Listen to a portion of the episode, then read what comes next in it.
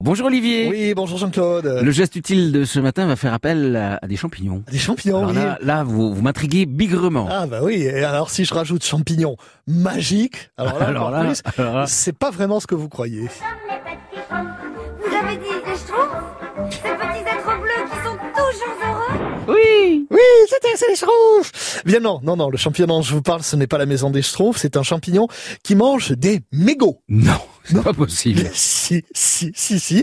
Il s'agit de l'invention d'une designeuse française, monsieur, installée à Bruxelles. Alors, J'aimerais bien savoir quelle a été son idée. hein. Eh bien, son idée, elle sera testée prochainement pour euh, vérifier la validité lors d'un festival dans le nord de la France l'été prochain.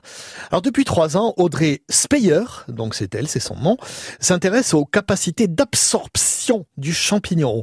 Elle l'utilise pour dépolluer des sols, mais le mycélium, la racine du champignon, est aussi capable de carrément digérer des mégots de cigarettes. Alors ça, Ouais, Quand même. d'où l'idée d'en faire des cendriers. Oui, oui, c'est vraiment étonnant. Hein La nature a quand même des ressources. Hein Alors le principe est simple, on dépose sa cigarette dans une litière qui est composée de paille, de copeaux de bois, de carton, et c'est faire gaffe Ah, que différent. ce soit pas encore allumé alors. hein. Je sais pas, peut-être si on humidifie la, la, la- Oui, la chose. peut-être, oui, hein. oui. Ouais. Donc ces différentes matières constituent un lieu de culture pour les champignons. D'accord. Les champignons, l'humidité, on, le- on le sait bien. hein. La racine se développe et enveloppe le mégot.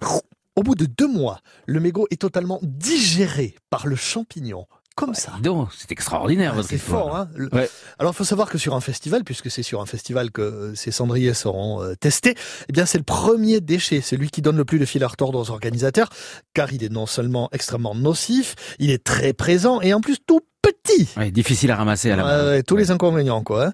Alors revenons à notre euh, inventrice et à à son idée géniale. Une Ouais. fois le mégot digéré par le champignon, il reste quelque chose quand même. Oui, mais quoi Et mais quoi Un matériau qui est lui-même réutilisable sous forme de briques pour la construction. Ou bien il peut se substituer au plastique dans les emballages. On peut pas en faire des cigarettes, Ah, Ah, Mais non c'est très fort. hein. Refaire des cigarettes, non. C'est pas euh, Non, l'idée, je crois pas pas, l'idée, non. de notre inventrice. On peut même imaginer que les mégots puissent finalement servir à fabriquer d'autres cendriers. Tout ça va. Ah oui, le mégot lui-même devient un C'est ça. cendrier qui digère des mégots. D'accord. La boucle est bouclée, quoi.